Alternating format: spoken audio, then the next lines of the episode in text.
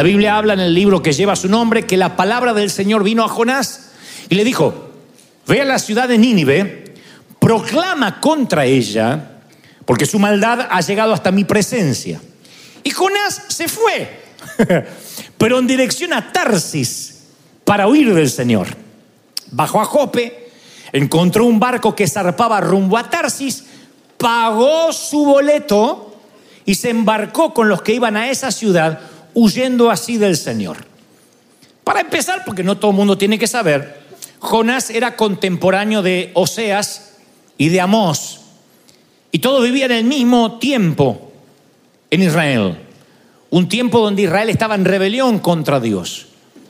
Y había una ciudad, Nínive, el enemigo orgánico odiado de Israel, Nínive era la capital de Asiria.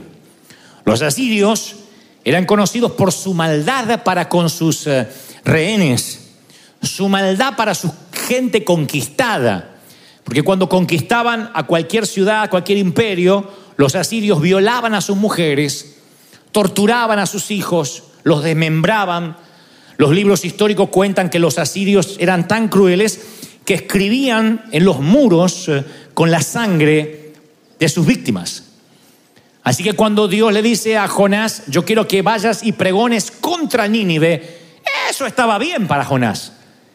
Él tenía algo personal, como todo israelita, contra los asirios. Pero le dice, quiero que pregones que si se arrepienten yo los voy a perdonar. Está hablando de los mismos que decapitaban a sus enemigos, que infringían dolor, temidos y odiados, y Dios en su gracia les va a dar una segunda oportunidad diles que se tienen que arrepentir. Jonás, si tú predicas bien el mensaje y lo haces de manera correcta, todos los ninivitas se van a arrepentir y yo voy a traer un avivamiento a la ciudad. Eso no sonó bien para Jonás, así que el profeta ahora tiene dos problemas. Número uno, a mi humilde entender, si Jonás predica y Nínive se arrepiente, los asirios se arrepienten, él va a sentir que traiciona a su pueblo israelita. Porque está dándole una oportunidad a estos desgraciados que tendrían que morir, a estos condenados. Él sentirá que va a ayudar a preservar con vida al temible enemigo de Israel. Si no se arrepienten, si ni siquiera reciben su mensaje, su vida corre peligro. Porque los ninivitas descuartizan a los profetas, especialmente si traen un mensaje de condenación y además si son israelitas. Así que Jonás, como sea, está fregado. Está entre la espada y la pared. Vaya o no vaya, él siente que está en un conflicto de intereses. No quiere predicar. No quiere que se arrepientan ni tampoco quiere que no se arrepientan. Así que hace lo que no debió hacer nunca. Una tercera opción. Escapa. No acepta lo que Dios le dice se revela. Encuentra un viaje, un barco hacia Tarsis, paga su boleto y se sube a bordo. Ahora, este es el primer principio. Permíteme dibujarte un mapa mental. Nínive estaba literalmente a 900 kilómetros al este de Israel. 900 kilómetros al este está Nínive. Él está aquí, Nínive está a 900 kilómetros al este. Tarsis es una ciudad de Europa, España, está a 4.000 kilómetros al oeste. O sea que realmente este tipo está escapando. 900 kilómetros está la voluntad de Dios, al este. 4.000 para el otro lado no está la voluntad de Dios. Yo encuentro a un hombre que en vez de recorrer 900 kilómetros en la voluntad de Dios, está dispuesto a viajar 4.000 para alejarse de su voluntad. Siempre que uno desobedece a Dios, el viaje es más largo. Quiero que te lo grabes cognitivamente en la corteza cerebral, en tu corazón. Cada vez que uno se mueve de donde Dios quiere enviarte, eso te va a llevar mucho más lejos de lo que planificabas viajar. Cada vez que desobedeces tienes un viaje más largo tenía 900 kilómetros obedeciendo a Dios, tiene 4000 desobedeciendo. Ahora, no necesariamente lo que te está pasando tiene que ver con el enemigo o algo que Dios haya provocado, sino con malas decisiones que tomamos. En algún momento Dios nos envía a hacer algo. Y no hablo necesariamente de ministerio, a veces es cortar una relación tóxica, a veces es iniciar una relación, a veces es terminar con un empleo, a veces es mudarte de lugar, tener una vida intencional, hacer algo. Cuando no lo haces, tú empiezas a viajar en dirección contraria, de modo que te alejas de lo que Dios quería para ti y haces un viaje más largo.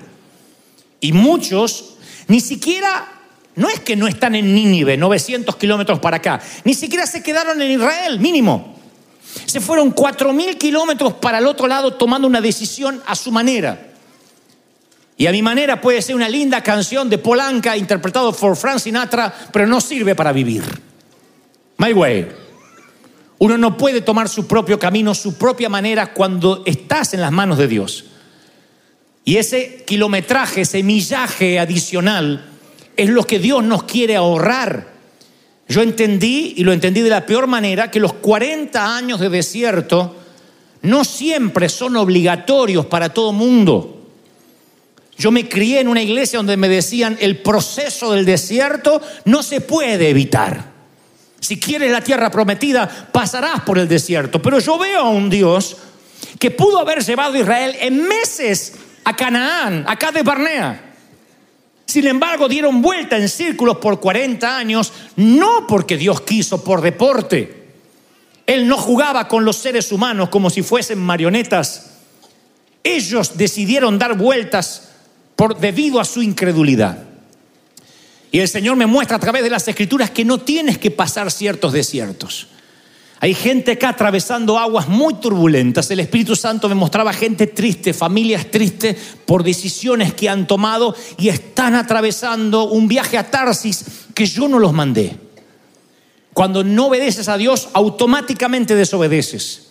No hay términos medios. La Biblia no tiene términos medios, ni siquiera hay lugares vacíos. O estás lleno de Dios o estás lleno del diablo. O obedeces a Dios o estás en desobediencia. No hay cosa como neutralidad. Tú no puedes mantenerte neutral. Tú no puedes estar en la mitad de algo. Tú no puedes obedecer a Dios por aproximación. Bueno, Él me manda a Nínive, pero puedo ir a una ciudad cercana a Nínive. No. Desobedeces, tanto te vayas para allá, para allá o a Tarsis. Cuando Dios te da una dirección y te pierdes, el camino es más largo y uno se enfada. Siempre el, el camino es el más largo cuando desobedeces a Dios. Pero hay otro principio más que el Señor me mostraba, que el regreso también será largo. El regreso no será fácil. Porque cuando tú en algún momento decidas darte cuenta que estás mal, que tomaste una decisión fuera de la voluntad de Dios, hay cuatro mil kilómetros entre tú y el punto de partida. Ni hablar de donde Dios te quería al comienzo, que de donde el punto de partida todavía hay 900 kilómetros más hasta Nínive. En otras palabras, el viaje de regreso también es largo. Hay gente que se aleja de Dios por años, hace las cosas mal y pretende que Dios lo arregle con un I'm sorry. I'm sorry, padre, I'm sorry, I'm sorry, I'm sorry. Quiere un de repente. Un de repente es la llenura del Espíritu Santo. Pero cuando tú haces las cosas mal por años, el regreso te va a costar. No hay manera de obviar eso, no hay manera de saltarse el hacer las cosas mal. Hay padres que se han venido a este país para trabajar y han dejado a sus hijos en, sus países natales respectivos. Me consta, gente que tiene sus hijos allá, los dejó chiquititos. Está bien, no estoy juzgando tus motivaciones nobles de darle una vida más digna a los tuyos. Pero esa desconexión se paga. Ese viaje de regreso es largo. Después viene esa mamá cuando el hijo tiene 20 años y dice, mi hijo está en la droga, mi hijo está perdido. Yo quiero que le ore para que se le vaya el espíritu. Y no es un espíritu. No tiene que ver el diablo.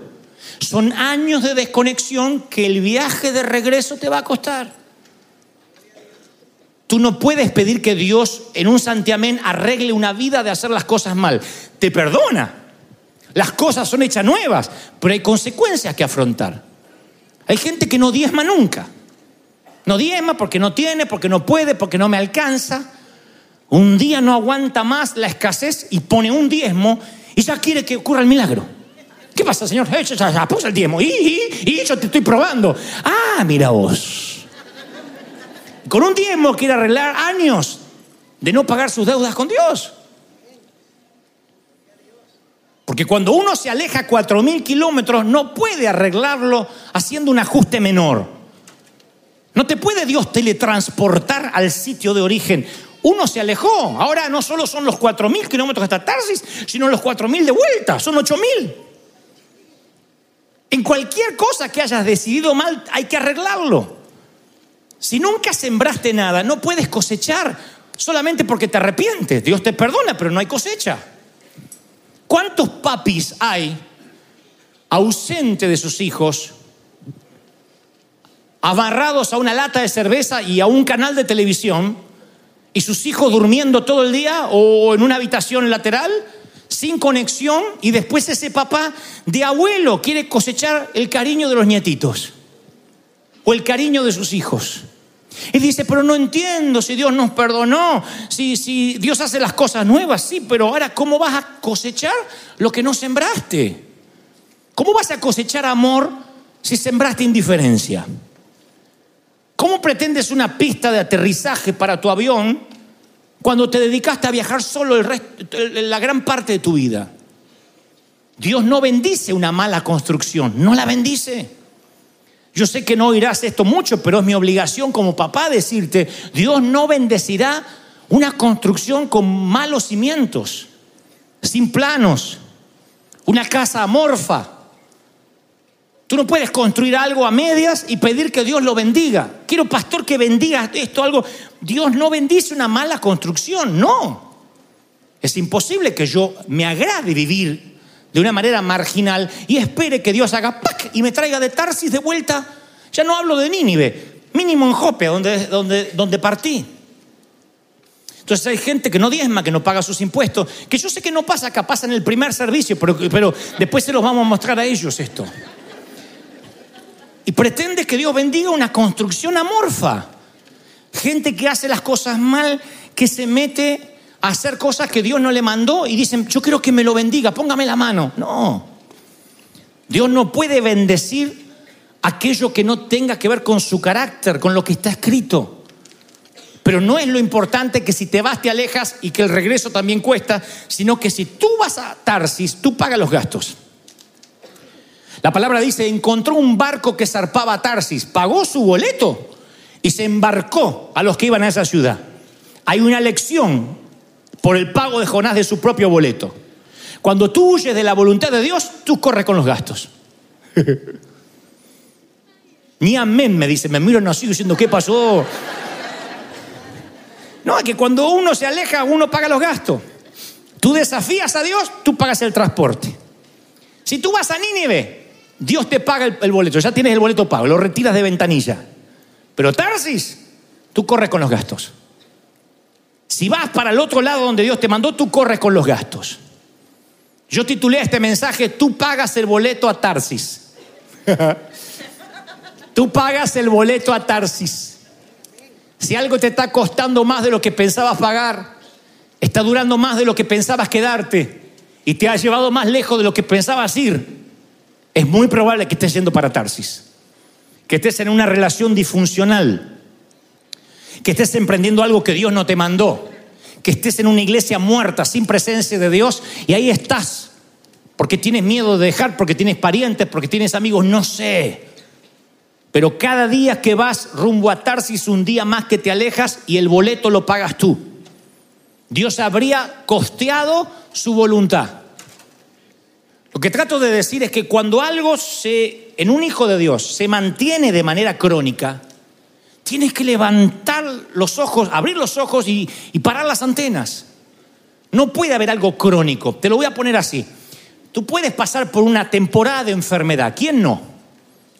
Pero si sale una enfermedad y te enfermas de otra cosa, y te enfermas de otra cosa, y te enfermas de otra cosa, y llevas años, tienes que darte cuenta de que estás pagando un costo, un boleto, que no debería estar pagando. Tú no puedes estar endeudado con la clínica, con el hospital, con los copay, con los pagos. Es que me salgo de la fiebre de este, me agarra la fiebre del otro, tengo que ir al otro y ya no sabes cómo pagar el hospital. Te puede pasar una vez, dos, tres, cuatro, es un patrón.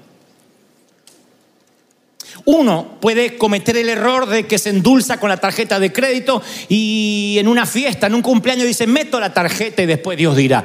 Yo sé que acá no lo hacen porque son muy espirituales y conscientes, pero en otros países la gente lo hace. Pero si cada fin de año las tarjetas tuyas están en rojo, si te vas al mall para la Navidad y para Año Nuevo y te compras el shopping y te endeudas y en enero estás ¡eh! ahogado así, y ya lleva 10 años, es un patrón. Tú estás pagando un costo. Muchos están corriendo con los gastos emocionales, psicológicos, espirituales e incluso físicos de haber ido a Tarsis. Es un costo que tú no tendrías que estar pagando. Cuando algo se repite, es un costo que estás pagando. Hay gente que repite los patrones en la pareja. Se casa con alguien disfuncional, se llevan mal cada uno saca la peor versión del otro, se separa con un dolor porque ese, ese camino de vuelta, ay, es terrible, y vuelve a agarrarse otro peor. Ay, es Satanás. No, no estás viendo bien. El diablo ni se enteró que te volviste a casar, es tu culpa.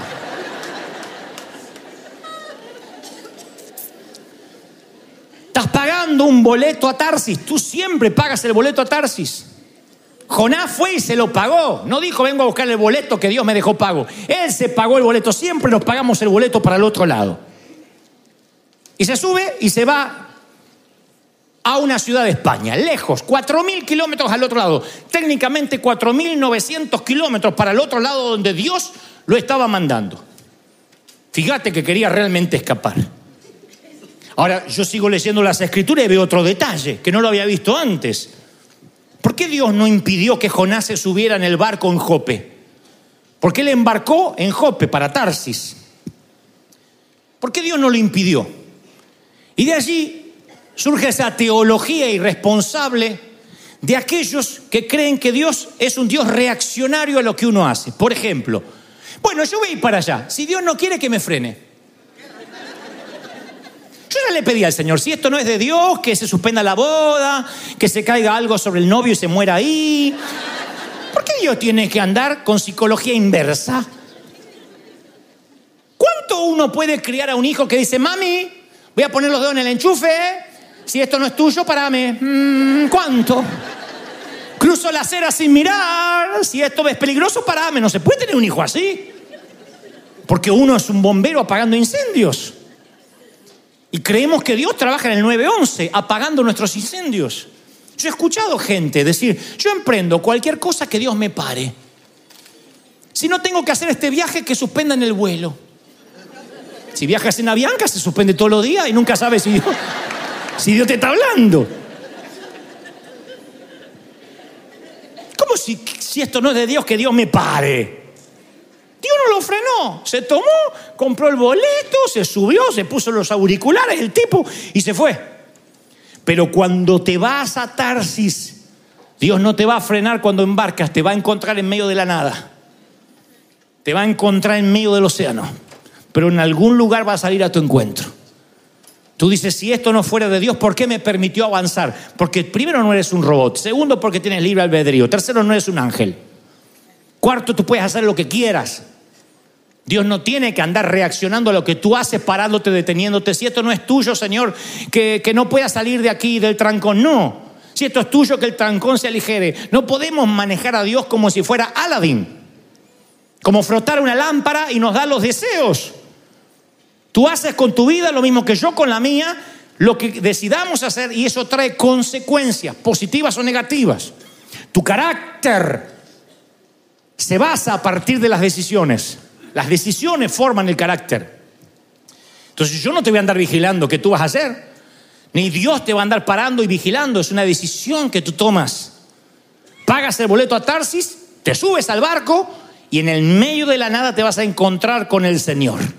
Y lanzó Dios sobre el mar un fuerte viento y se desencadenó una tormenta tan violenta que el barco parecía que se iba a hacer pedazos. Miren qué literal, qué explícito que es el autor. No dice más o menos una tormenta de verano, no, parecía una cáscara de nuez el barco. Mi querido, ¿y si esas circunstancias adversas que estás atravesando no tienen que ver con el enemigo, no tienen que ver con Dios, sino que tienen que ver porque vas a contrapelo, vas al revés, a contramano de donde Dios te mandó.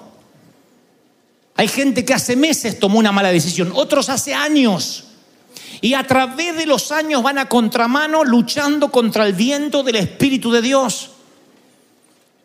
Yo entiendo que puede haber una tormenta tropical sobre tu vida, pero cuando la tormenta no para, y son años, años y años. ¿No estás cansado de estar endeudado? No me digan amén, pero con esa carita estamos de acuerdo. ¿No estás cansado? ¿No quisieras tener, no ser rico, tener para ganar en vez de tener para pagar? ¿No quisieras tener dinero para decir, me voy a comprar algo lindo? Un calzón dorado para sorprenderlo a él, qué sé yo en vez de tener que coser el mismo. ¿Mm? ¿No estás cansada de, depender de medicamentos y dejar esto? Hay gente que tiene una farmacia en la, en la nevera. Pero no porque está pasando una condición médica, sino una, dos, tres, sale de esa un mes de estar bien y otra vez. Entonces, ¿qué? ¿Naciste para sufrir? Estás en pecado, no necesariamente. A veces llevas años y años viajando para Tarsis, luchando contra los vientos. Y ojalá eso te afectara solo a ti, porque ojalá esto fuera un problema personal entre Dios y Jonás. La tormenta asustó tanto a los marineros que empezaron a arrojar el cargamento al mar para aligerar el barco. Era un barco de carga. No era un crucero de placer, era la gente que trabajaba de eso, estaba perdiendo su salario. Fíjense lo que un polizonte a bordo hace con los que tiene cerca. Un polizonte a bordo hace que nadie pueda avanzar, que nadie pueda crecer. Ese es el problema. Cuando uno, un polizonte, va a Tarsis en lugar de ir a Nínive, hunde a toda la familia. Un día mi papá se enojó con el pastor. Yo era chiquito, así que no supe los detalles. Pero mi papá se enojó con el pastor, no sé por qué, o algo le cayó mal. Entonces un día dijo, no vamos a congregarnos más. Mi mamá dijo, ¿y por qué? ¿Qué tiene que ver Dios? No, es que no le quiero ver la cara más a ese, por el pastor. Y no nos vamos a congregar más. Y no es que nos vamos a hacer mundanos. Vamos a leer la Biblia, vamos a hacer devocionales en casa. O Dios no puede estar con nosotros también.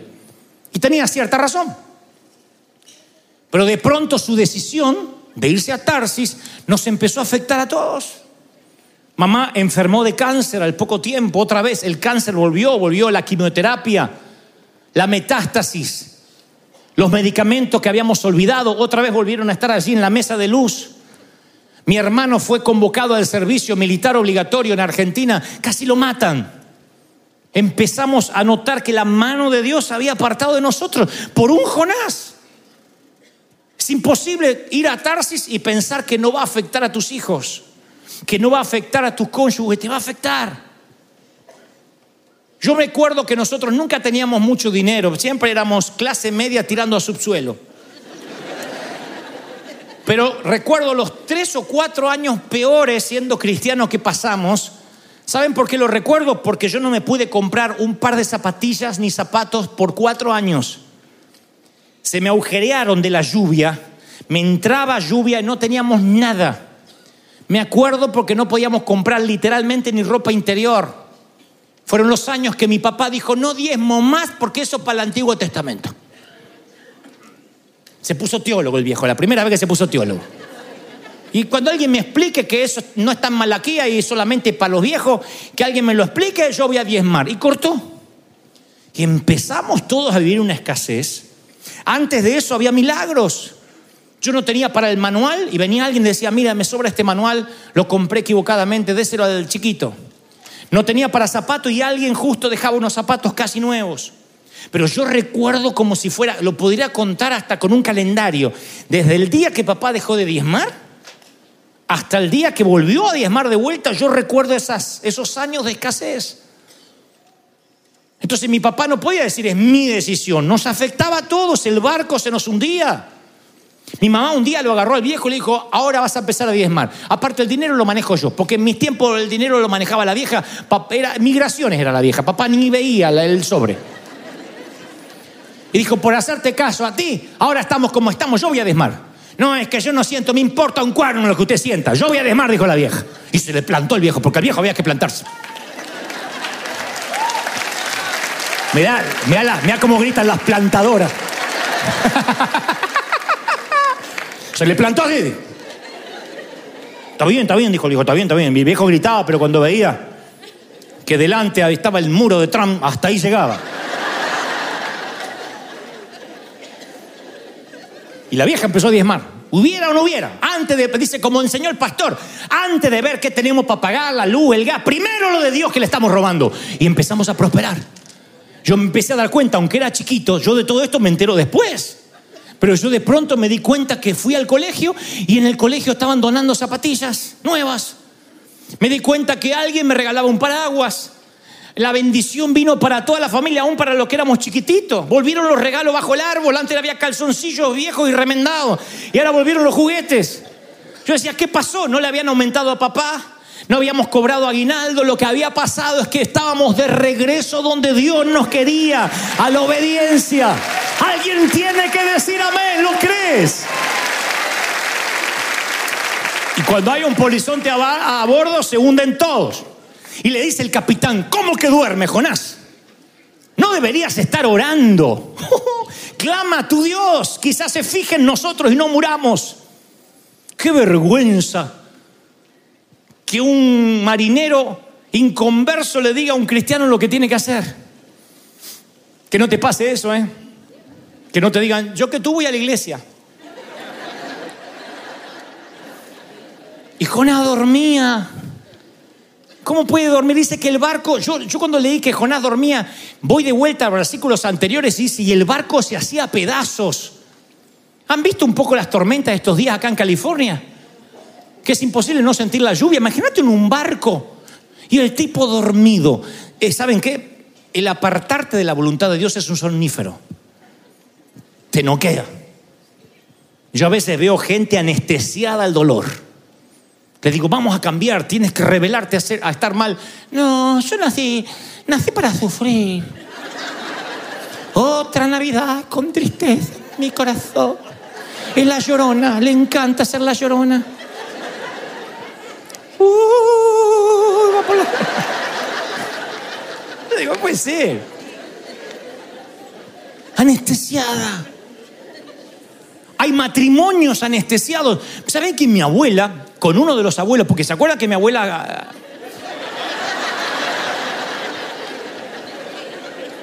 era rápida y no era corredora, para que se entienda. Tuvo varios maridos, pero me acuerdo el, que yo más conocí, el abuelo Santiago, se odiaban con la abuela. Años llevaban juntos. Y decía la abuela cuando pasaba, nosotros los, nietos escuchábamos todo. Decía la abuela, viejo miserable, ojalá te muera. Decía, te, vas a morir, oh vieja, te voy a enterrar. Y así. Deja de masticar tabaco. Y el día que vos dejes de cocinar como cocinar, yo voy a dejar el tabaco. Se maldecían así. Se detestaban. anestesiados. Uno con el otro, anestesiados. No sé ni cómo irían a la cama porque se odiaban. Era un cuadrilátero de boxeo la casa. Sin embargo, estaban anestesiados. Hay gente que está dormida. O sea, viven en una tormenta y la tormenta los tira para allá. Y eso ¿Vieron esos muñequitos que hay en, los lavaderos? La tormenta los hace así. Eso está, ¿Cómo estás? Bien acá sin plata como todos los años. Y, y, y así duermen, así duermen. Se acostumbran.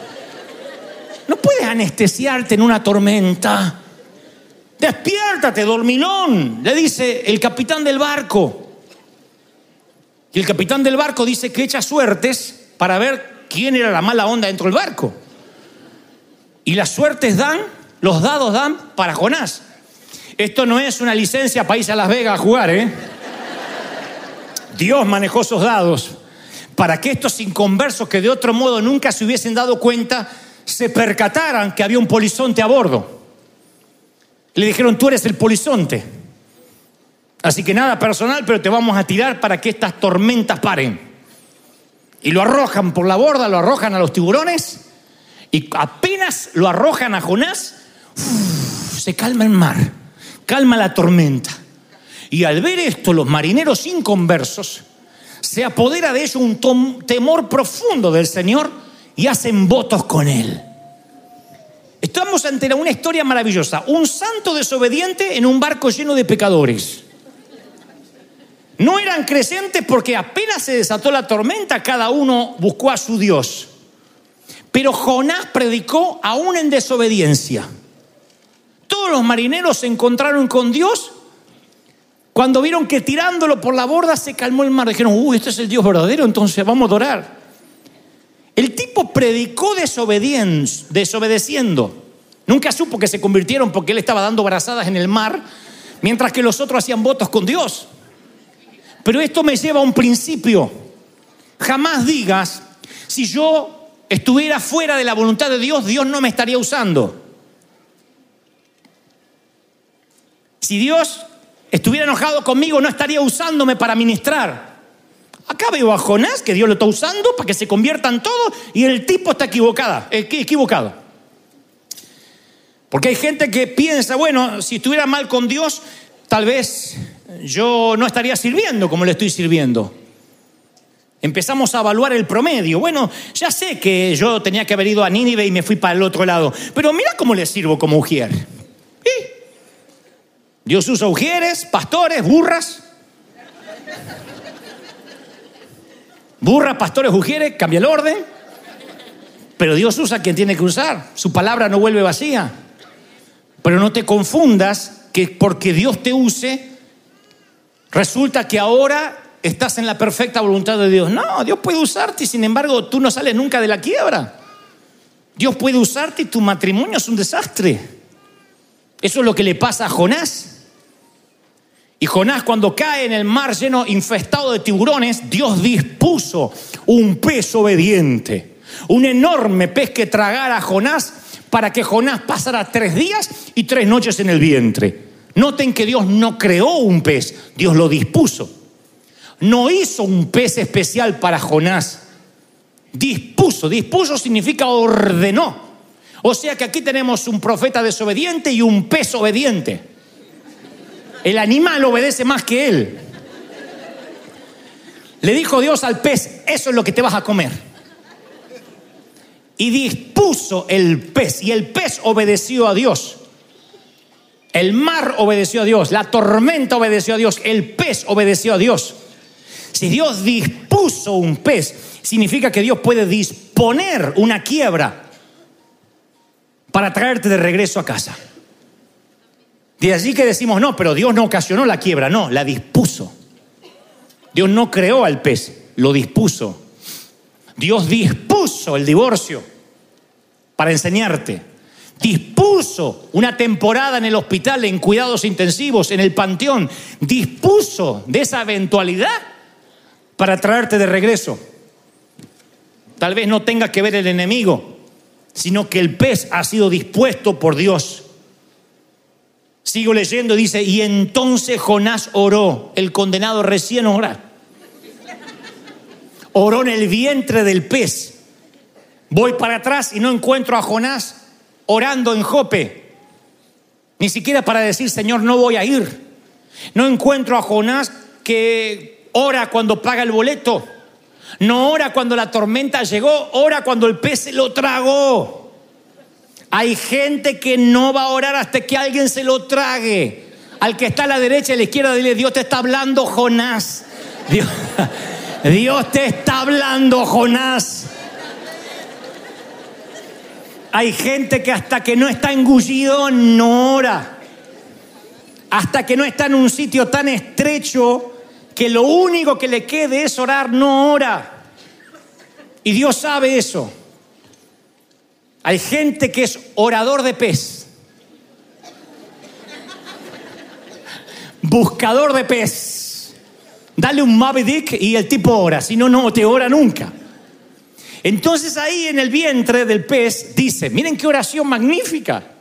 Miren todo lo que el tipo admite que no, no admitió antes.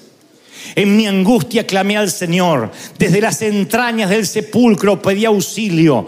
Me arrojaste a los mares. Las corrientes me envolvían. Tus olas y tus ondas pasaban sobre mí. Fui expulsado de tu presencia. Las aguas me llegaban hasta el cuello. Lo profundo del océano me envolvía. El Ariares y la no, las algas se enredaban en la cabeza, arrastrándome. Me tragó la tierra. Y entonces, esto está genial, me acordé del Señor.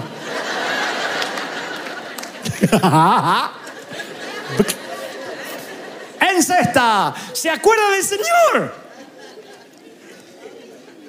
O sea, cuatro mil kilómetros para el otro lado, el tipo no se acordó.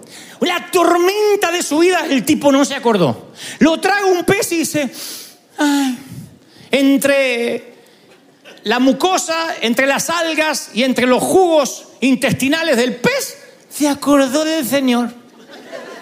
No, no, no, sí, yo soy igual. Yo cuando estoy así en el hospital, que estaba todo quebrado y impotente, y que me dijeron que me quedaban días de vida, yo me acordé del Señor y empecé a buscar. Recién ahí, ¿de verdad? ¿Really? ¿Te acordaste del Señor en la corte del divorcio y no en el altar cuando te casabas? ¿Te acordaste del Señor en la escasez y no cuando había abundancia? ¿Te acordaste del Señor cuando las cosas se pusieron feas y no cuando estuvieron bien? ¿Ahora te acordaste del Señor? Me acordé del Señor. Yo creo que si el vientre del pez te devuelve a la voluntad de Dios, tienes que agradecer por ese vientre del pez. Empezó a orar Jonás, empezó a clamar al Señor para obtener un boleto de vuelta a la voluntad de Dios. Y no fue un regreso cómodo. ¿Saben cuál fue la oración de Jonás? Te ruego que yo salga por donde entré.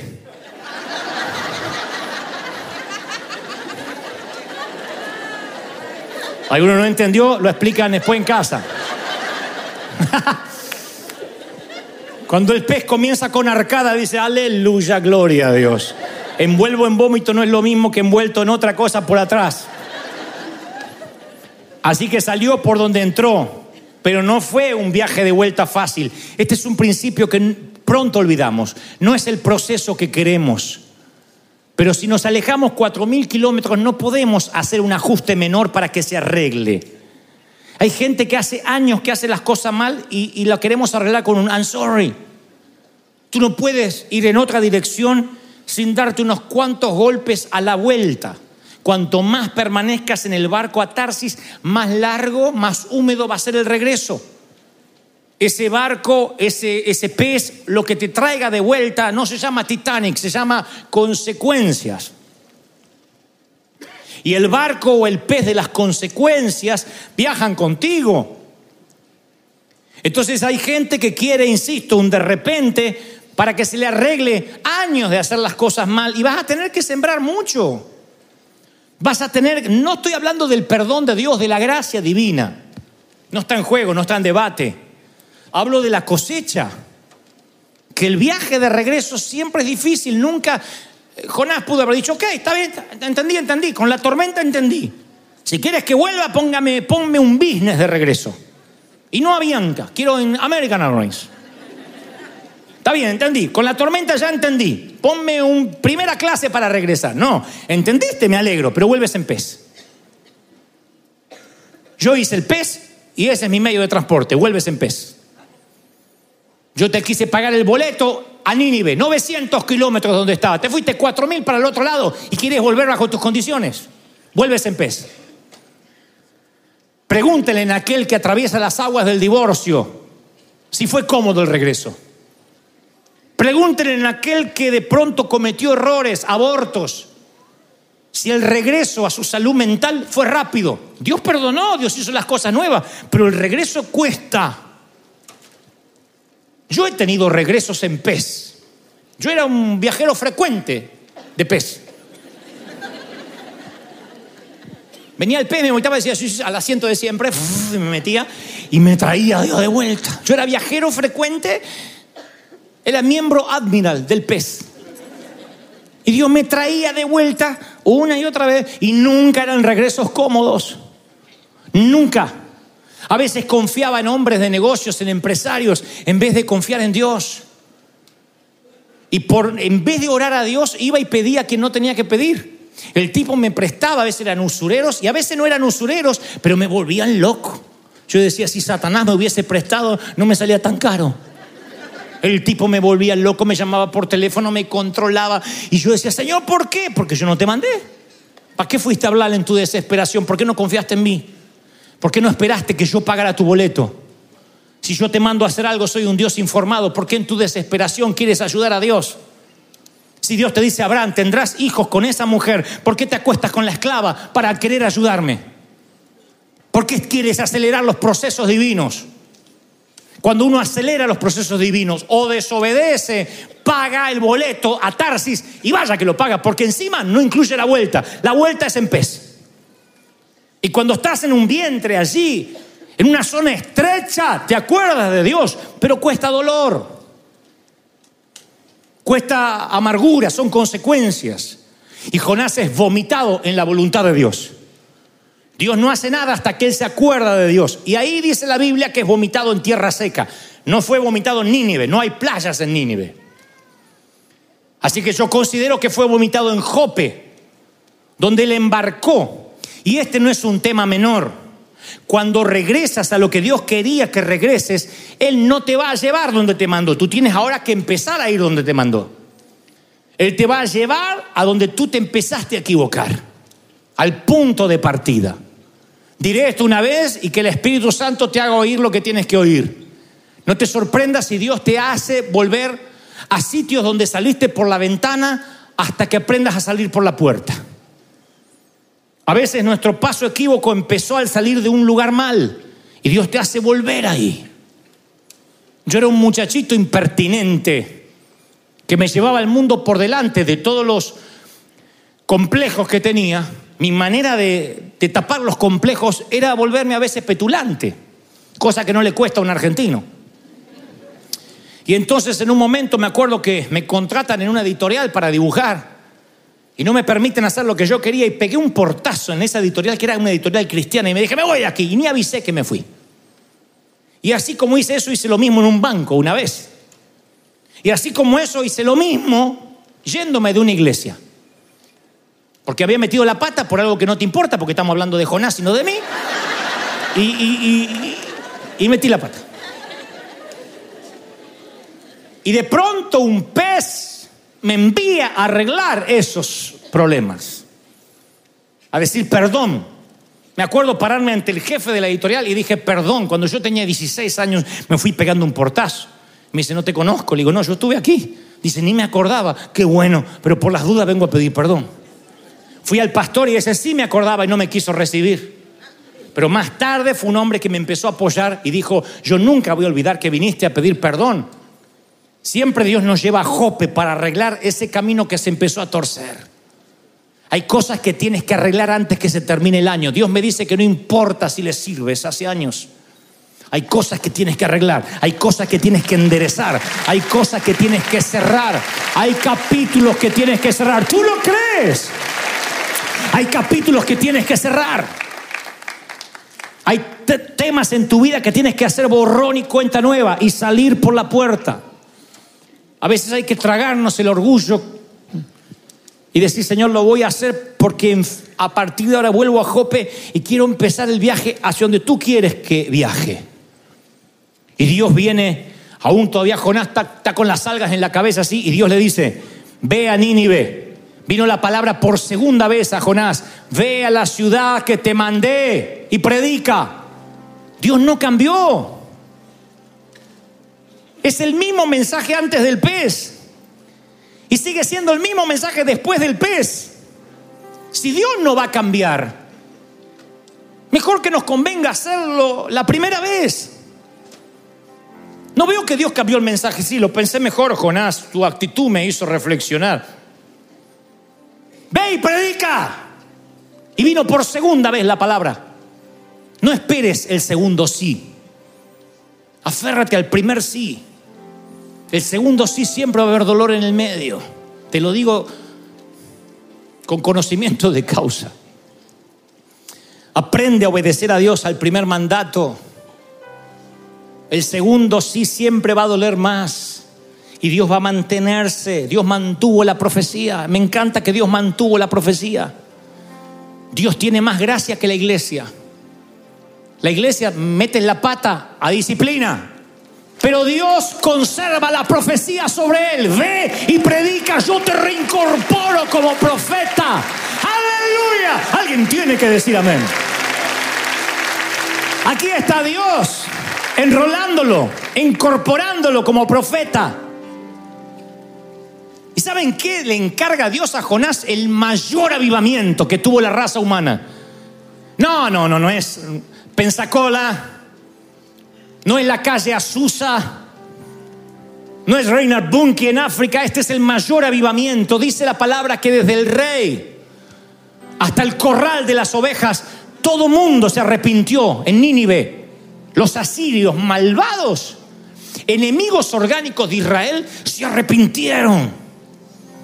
Y el rey dijo que todo el mundo se vista de silicio, se arrepienta. Y todo Nínive se arrepintió. Un avivamiento se generó en Nínive a causa de un profeta desobediente. A mí me alienta esto. Porque Dios reincorpora a los que fallan, incluso a los ministros caídos. Cuidado con alguna vez decir, aquel cayó, aquel pecó, aquel me enteré que se divorció. Cuidado. Porque Dios reincorpora a estos ministros y a veces hasta le entrega avivamientos. Dios no mide como medimos nosotros. Dios reincorporó a Jonás. Cualquiera lo hubiese echado de la iglesia y le hubiese quitado las credenciales. Un tipo que Dios lo manda para allá se va para el otro lado. Desata una tormenta, le cuesta la carga a los marineros. Un pez lo tiene que vomitar y encima Dios le da el avivamiento. ¿Por qué no se lo da a Naúm, a Amós? Es que Dios conserva la profecía que hay sobre ti. A pesar de que te desviaste, a pesar de que tuviste años metiendo la pata, Dios dice, si tan solo, si tan solo tú vuelves a Jope y crees que puedes obedecer y dices, Señor, esta vez no me voy a mover de tu voluntad, yo voy a conservar la palabra que solté sobre tu vida. Vas a ser un canal de bendición, vas a provocar el avivamiento, no en la calle Broadway, sino donde vayas te voy a bendecir. Si crees que Dios habló, celebra con un aplauso al Rey de Reyes. ¡Wow! ¡Wow! Vamos, vamos, vamos, vamos, vamos, vamos. Dale un aplauso. El Rey está en casa. El Rey, el Rey, el Rey.